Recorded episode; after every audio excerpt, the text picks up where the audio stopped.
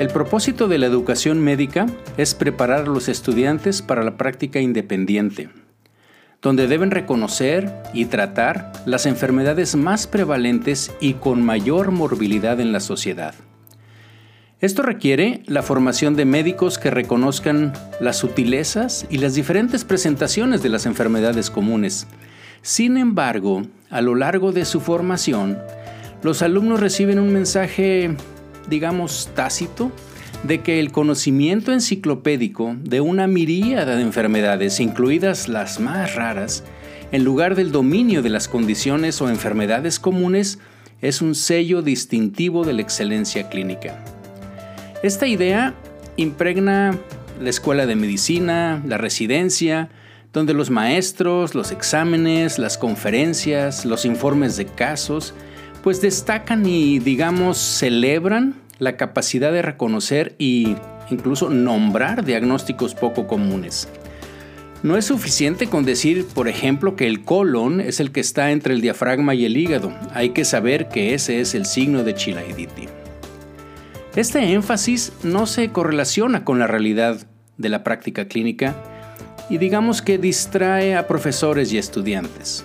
Para preparar a los alumnos para la práctica, los maestros deberíamos desarrollar un conjunto de habilidades que destaque y, digamos, celebre las enfermedades comunes y señale que la excelencia clínica se basa en el dominio de las variaciones o de las variantes entre estas enfermedades comunes. Acompáñenme a analizar este tema a propósito de un artículo publicado recientemente en el American Journal of Medicine. Bienvenidos a Memorandum, un espacio que como ustedes saben pues está dedicado a la revisión de artículos científicos, opiniones, editoriales, básicamente todos ellos que tienen que ver con la radiología, pero a veces también escogemos otros temas como es el caso de hoy, que me pareció muy interesante porque eh, digamos que vamos a analizar un aspecto de la enseñanza de la medicina que se aplica perfectamente a la radiología también. Y esto se los comunico porque me, surgió la, necesidad de, compartirlo con ustedes después de que leí un artículo cuyo título en español sería algo así como enseñar más sobre menos, preparar a los médicos para la práctica. Y está escrito por tres eh, internistas de los departamentos de medicina de la Facultad de Medicina de la Universidad de Colorado, de la Escuela de Medicina de la Universidad de Texas en Austin y de la Universidad de California en San Francisco, y se publicó hace unos días, el 6 de marzo, en el American Journal of Medicine. Y bueno, vamos a poner esto como siempre un poco en contexto, ¿no? Y bueno, sabemos que lo raro es lo común en la cultura médica. La exaltación de las enfermedades raras está muy, muy extendida en la medicina, en las conferencias, los presentadores, muchas veces que vamos, pues llevamos a la audiencia de una manera, digamos, rutinaria, a través de un diagnóstico diferencial que es muy extenso. Por ejemplo, vamos a decir para la disnea en donde comenzamos, claro, con la neumonía y la insuficiencia cardíaca, pero muy probablemente le damos el mismo tiempo, a veces hasta más, pero el mismo número de diapositivas, por ejemplo, a la granulomatosis con poliangeitis o la anocardiosis o la fibrosis pulmonar de cualquier etiología. De tal forma que los alumnos pues reciben, díganme si no, grandes elogios, por ejemplo, por responder correctamente una pregunta sobre la enfermedad de Steele o diagnosticar el pseudo, pseudo hipoparatiroidismo, mientras que rara vez nosotros les otorgamos así laureles o les aplaudimos por diferenciar, por ejemplo, la gota de una celulitis. Entonces, esto también va de la mano como, por ejemplo, por programas de televisión muy populares como la del Doctor House y las redes sociales, que no son estrictamente parte de la cultura profesional, pero que son ampliamente consumidos por todos los miembros de la profesión, especialmente por los estudiantes, y donde se enfatizan las experiencias en condiciones poco comunes y difíciles de diagnosticar. Y díganme si no. En medicina, lo atípico es típico. Las eh, variaciones de enfermedades comunes a menudo se pasan por alto cuando se utiliza, digamos, la plantilla, lo, lo, que viene en el libro de texto para enseñar la presentación de una enfermedad en un paciente. Se enseña, por ejemplo, que la angina de pecho tiene un perfil característico y cuando este prototipo se codifica repetidamente y lo vamos diciendo y diciendo y diciendo a través de muchas interacciones de enseñanza y de pruebas y diagnóstico y demás, pues los médicos en general, los alumnos también, pues pueden caracterizar erróneamente, por ejemplo, el dolor torácico como no cardíaco o atípico, aunque ya sabemos que muchos pacientes que tienen arteriopatía coronaria sintomática, pues nunca experimentan una presentación típica, entre comillas, ¿no? Entonces, muchos médicos aprenden o aprendemos sobre las descripciones clásicas de la colecistitis o de la apendicitis, pero es posible que no puedan o no podamos reconocerlas cuando aparecen de una manera diferente, ¿no? Por ejemplo, dependiendo de hacia dónde se refiere el dolor, el, tipo, el tiempo de evolución, si el paciente está o no inmunocomprometido y cómo se presenta, o si ya lo han premedicado, etcétera, ¿no? Entonces, fíjense que un aspecto importante de esta parte, o sea, de reconocer la parte común de las enfermedades, pues es la conexión que tiene con la seguridad. Y me pareció muy interesante. Hay un, saben que eh, la Academia Nacional de Medicina pues ya ha publicado varios eh, libros, de, sí, folletos al respecto de esto. Uno muy famoso que se llamó de Errores de Humanos y donde vienen todas las iatrogenias y todas las cosas que hacemos. Bueno, recientemente se publicó uno que dice algo así en español como mejorando el diagnóstico en el cuidado de la salud, Improving Diagnosis in Healthcare. Y en este, que, fue, se publicó creo que en el 19, eh, por ahí lo, revisé, eh, bueno, el, abstract, porque es un libro, eh, la, parte de resumen del libro, pues, en donde fíjense que eh, los, se cometen errores de diagnóstico en aproximadamente el 15% de los casos que ven los médicos generales. Y fíjense que la mayoría de estos eh, errores, el ochenta y tantos, 90%, eh, son diagnósticos o excesivos o insuficientes, pero fíjense, de enfermedades o trastornos que son comunes, por ejemplo, como asma, celulitis, accidente cerebrovascular, cáncer, y, y no se cometen errores, bueno, se pueden cometer, pero no es la parte importante, va de un 10 a un 14%, por, por no haber diagnosticado o, reconocido diagnósticos o enfermedades raras. Entonces, ahí viene, por ejemplo, la insuficiencia venosa, con frecuencia se diagnostica erróneamente como una celulitis, entonces se trata con antibióticos, se hospitaliza y bueno, obviamente, pues ahí este, los problemas por los antibióticos, el costo de hospitalización, etcétera, etcétera. Entonces, la categorización errónea de las enfermedades comunes conduce a una mayor morbilidad y las acciones de mala práctica más frecuentes y costosas que vienen en ese artículo. Eh, y bueno, creo que ustedes me captan la idea ¿no? de, que de, lo que está transmitiendo este artículo que les, que les comento del American eh, Journal of Medicine en cuanto a cómo y qué es lo que enseñamos. Eh, pero ahora entonces existiría una pregunta, ¿no? Es, bueno, ¿cómo enseñar más sobre menos? Pues bueno, en el entorno del aprendizaje clínico, los profesores normalmente damos forma a las experiencias, a las percepciones de los alumnos a través de, lo que ellos nos dicen, de sus palabras, sus acciones, su entusiasmo. Y los maestros que pudiéramos mantener el enfoque, eh, vamos a decir así, eh, hay una corriente, pues, que esos maestros que mantienen el enfoque en las condiciones comunes, pues eh, ellos señalan que la excelencia clínica se caracteriza por el dominio de los matices y variaciones de las enfermedades que sean más comunes. Yo recuerdo a un maestro muy, muy querido y todavía está, está con nosotros, eh, es muy activo y que siempre decía que lo más probable cuando estuviéramos viendo algo es que estuviéramos ante la presentación rara de una enfermedad común y no ante una presentación clásica de una enfermedad rara, ¿sí? Y bueno, eh, como en muchos artículos, pues, que les comento, aquí viene una figura que se me hizo interesante, voy a tratar de describirla para ustedes. Eh, el artículo creo que es Open Access, por, si quieren verla. Pero fíjense que es una figura, la única figura que viene en el artículo, que contrasta los dos estilos de enseñanza. Y bueno, imagínense que vienen cuatro gráficas, ¿ok? Las gráficas que son arriba y abajo de la izquierda, se trata de los profesores que enseñan más sobre menos enfermedades y las otras dos gráficas que estarían a la derecha, arriba y abajo, son la presentación típica sobre eh, muchas, muchas enfermedades, pero la, parte nada más típica de cada una de ellas.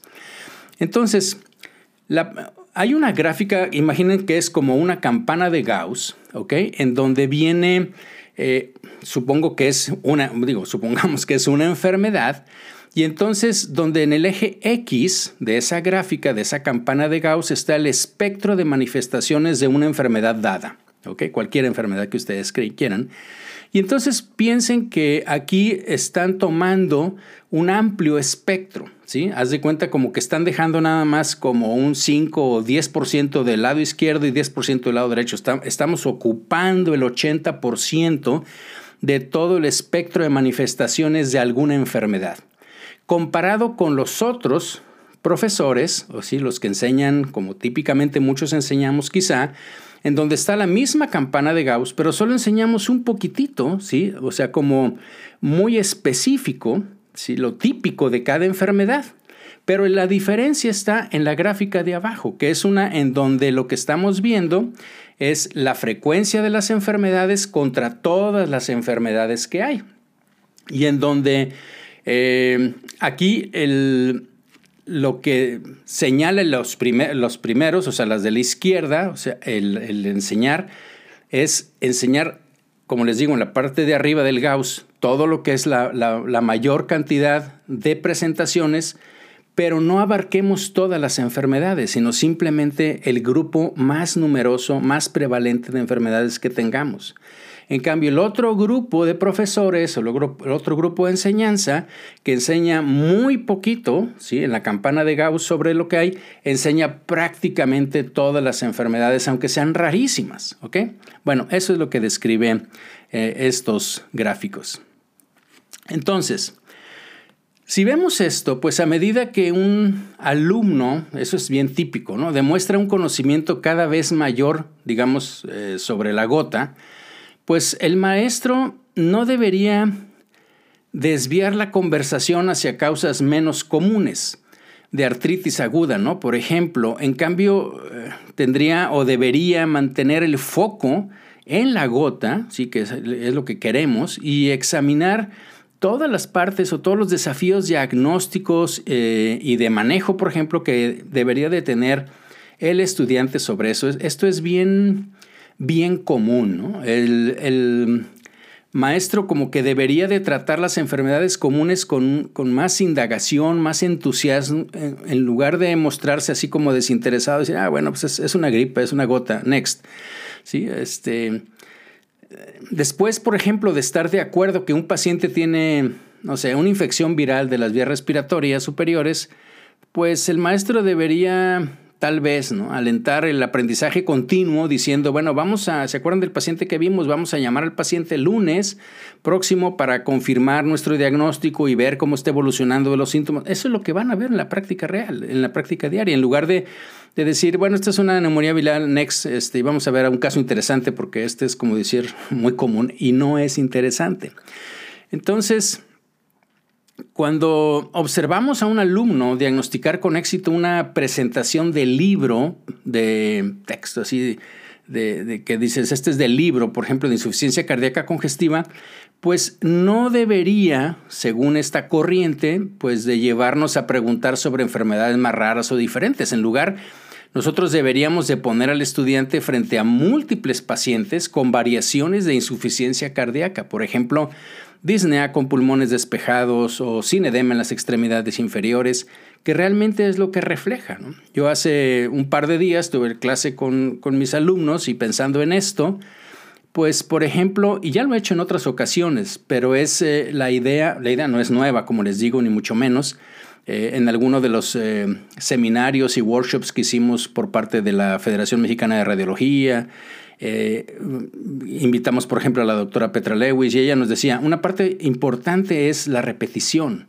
¿sí? Repetir y repetir diferentes imágenes de la misma patología para que, nos, para que la aprendamos. Y, por ejemplo, ponía, y yo lo he hecho en algunas presentaciones, diferentes pacientes que tienen colapso del lóbulo superior izquierdo, por ejemplo, que es un problema en muchas ocasiones diagnosticarlo. Y entonces a la vuelta de ver cuatro, cinco, seis, pues eso es lo que, lo que te hace que finalmente lo reconozcas. Yo les decía con mis alumnos ahora eh, que estábamos viendo sobre patología gastrointestinal, pues les puse varios casos de diverticulitis de colon, y de divertículos, porque eso es mucho más común que andarles poniendo manifestaciones, no sé, de Crohn y de CUSI y de linfoma de intestino y cosas por el estilo. Entonces, vimos varios casos de la misma patología. Entonces, incluso dicen que cuando no sea posible, por ejemplo, en la parte clínica, o nosotros, para nosotros es mucho más fácil, ¿no? Ver múltiples ejemplos de algo, pues el maestro podría dirigir al alumno ya sea un recurso digital con pacientes virtuales o en el caso nuestro de radiología, pues a bibliotecas de imágenes en, para transmitir, en nuestro caso, por ejemplo, la amplitud de presentaciones que nosotros queremos enseñar. En esta corriente que hay, que les digo, pues el maestro debería evaluar la preparación para la práctica independiente con base en el reconocimiento correcto de muchas presentaciones de apendicitis y no solo en la versión del libro de texto, ¿no? Claro, hay una pregunta lógica este abordaje y sería, bueno, ¿y qué pasa con las enfermedades raras? Pues bueno, una vez que los alumnos y los profesores ya no se vean o nos veamos, digamos, obligados a las normas, entre comillas, culturales, o las presiones de la preparación de un examen para recitar el diagnóstico diferencial completo de, por ejemplo, una pierna roja o el engrosamiento de la pared intestinal, pues entonces ya podríamos preocuparnos por un caso en un momento determinado cuando encontremos, no sé, una patología que aprendí ahí que se llama eritromelalgia, que es una condición rara asociada con trastornos mieloproliferativos que causan ardor y enrojecimientos episódicos de la pierna este, y de los pies, por ejemplo. O cuando nosotros llegamos en un TAC que el engrosamiento de la pared del colon pues es por infiltración leucémica, ¿no? Es este, va a suceder, ¿no? Pero el razonamiento típico eh, que, que, tienen muchos profesores, y puedo incluirme en muchas ocasiones, es, bueno, si los alumnos nunca escuchan sobre enfermedades raras durante la formación médica temprana, pues entonces, ¿cómo podrían diagnosticarlas durante la práctica, ¿no? si no las conocen? Pues eso obviamente es cierto, pero también todos sabemos que a medida que los estudiantes hacen una, van avanzando en su carrera, hacen una transición a través de la educación médica de pregrado y después de posgrado, pues se enfrentarán a muchos casos complejos y tendrán oportunidad de ir, digamos, agregando enfermedades raras a su repertorio. Este crecimiento así de conocimiento, pues de hecho refleja la experiencia de todos nosotros, ¿no? Como médicos, eh, quienes, por ejemplo, cuando, cuando nos, eh, digo, los que me están escuchando que tienen mi edad y no tanta, este, pero cuando nosotros aprendimos un poco de resonancia, pues no había eh, toda esta cosa de difusión, de imagen de tensor, etcétera.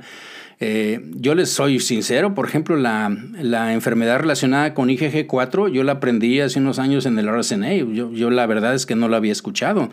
Este, bueno, lo que sabemos ahora de la enfermedad arterial coronaria microvascular que podemos identificar con perfusión y demás, bueno, no nos vayamos muy lejos, ¿sí? ¿Cómo tuvimos que aprender del COVID-19?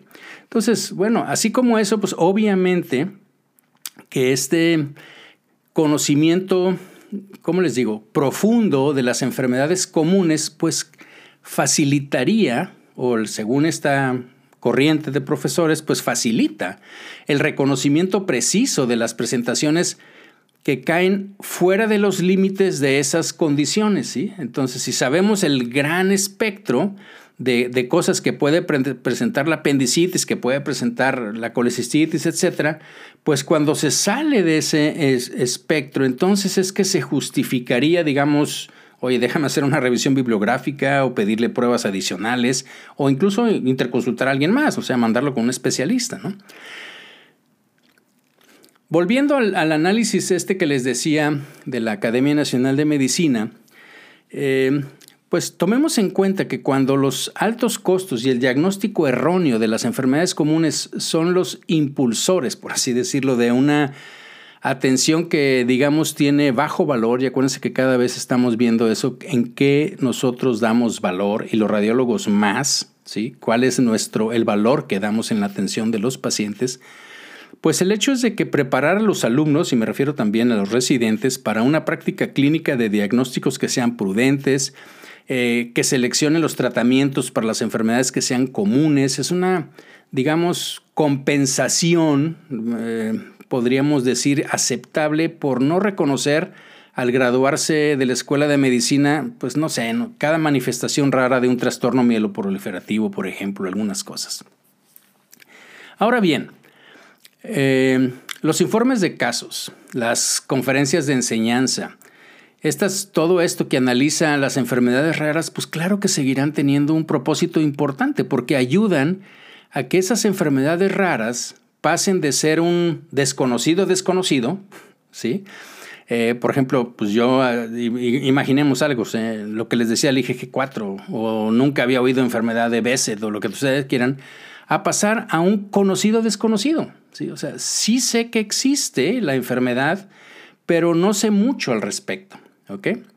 Entonces, yo creo que los profesores podemos ayudar a los alumnos a ser conscientes de las enfermedades raras y al mismo tiempo fomentar su consideración, pero solo después de que se hayan excluido de una manera, digamos, persuasiva múltiples variaciones de las enfermedades comunes.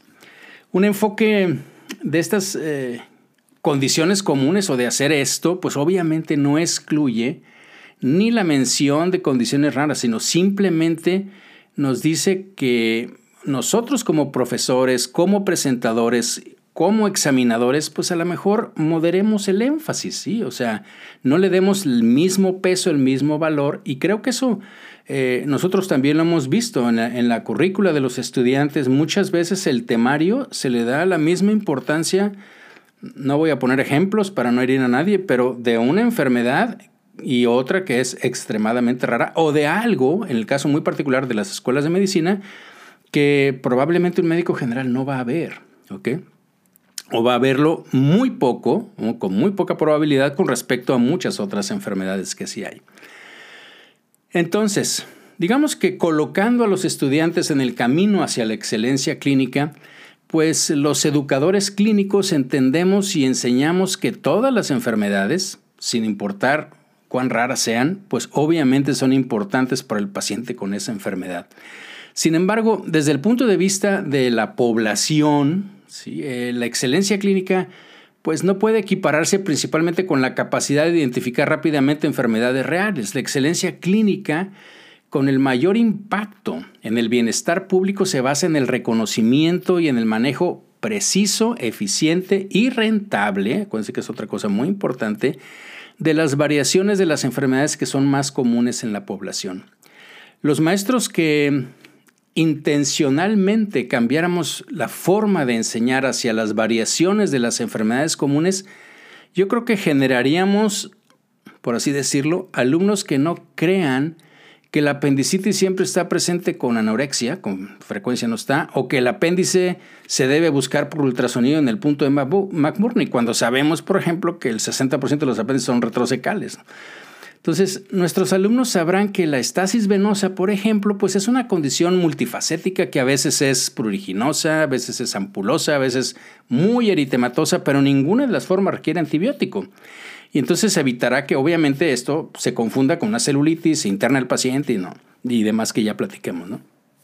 La práctica que también se usa mucho, por cierto, en el caso nuestro de radiología, pero lo, hacen todos los clínicos, de, de ordenar, ¿no? por así decirlo, todas las pruebas posibles para mostrar a los maestros de que el alumno ha considerado todos los diagnósticos potenciales pues está bien, pero una cosa es que sea como la teoría y otra cosa es que a los alumnos piensen que en la práctica diaria hay que, hay que pedir toda esa batería para excluir cosas que lo más probable es que no sea eh, necesario, que se podría incluso considerar como un despilfarro y no una cosa minuciosa, ¿no? Que tomando en cuenta, claro, las características clínicas de ese paciente y lo común de las enfermedades.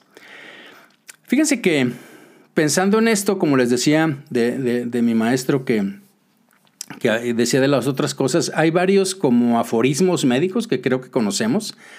Uno es que dice, bueno, es muy obvio, pero dice, pues las enfermedades comunes, pues son las más comunes. El otro es eh, típico que cuando escuchas cascos, pues piensa en caballos, no pienses en cebras, ¿no? Este, y así como esos, pues yo creo que hay más, ¿no? Que si ladra como perro y camina como perro, pues en fin. Entonces, aunque a nosotros como profesores nos gusta hacer estas declaraciones y decir estos ejemplos y estos aforismos, pues yo creo que valdría la pena que en muchas ocasiones, no digo que no, pero yo me, me, me culpa, este, pues no sé, no nada más les prestáramos atención y los dijéramos, sino también que los practicáramos, ¿no? Entonces, eh, ¿qué les digo? Pues es difícil saber dónde o si la cultura de la medicina o qué fue lo que pasó que impulsó que las evaluaciones, ya sea informales o formales, que enfatizan las enfermedades raras o si nuestro sistema de evaluación pues fomentó esta cultura, ¿no? De irnos así hacia nombre de signos, eh, síndromes raros, en fin. Este, yo creo que al final, ¿qué nos llevó a esto? Pues es menos importante que la respuesta que podríamos tener en la situación y en influir en esto. Yo creo que los maestros tenemos la oportunidad de enseñar más sobre menos, pero sobre lo más importante. Y al hacerlo, pues cumplir con nuestra obligación, con nuestros alumnos y sobre todo con los pacientes que son a los que nos debemos. Pues bien, no sé qué les haya parecido esto. Es eh, una, en parte también, como se dieron cuenta, es mucha reflexión mía, pero fue motivada por este, por este artículo. Me gustaría mucho pues, que lo analizaran, que lo pensaran y como siempre, que me dijeran sus opiniones, sus comentarios en las diferentes eh, plataformas de memorándum. Y espero que haya sido de su agrado y nos escuchamos en la próxima.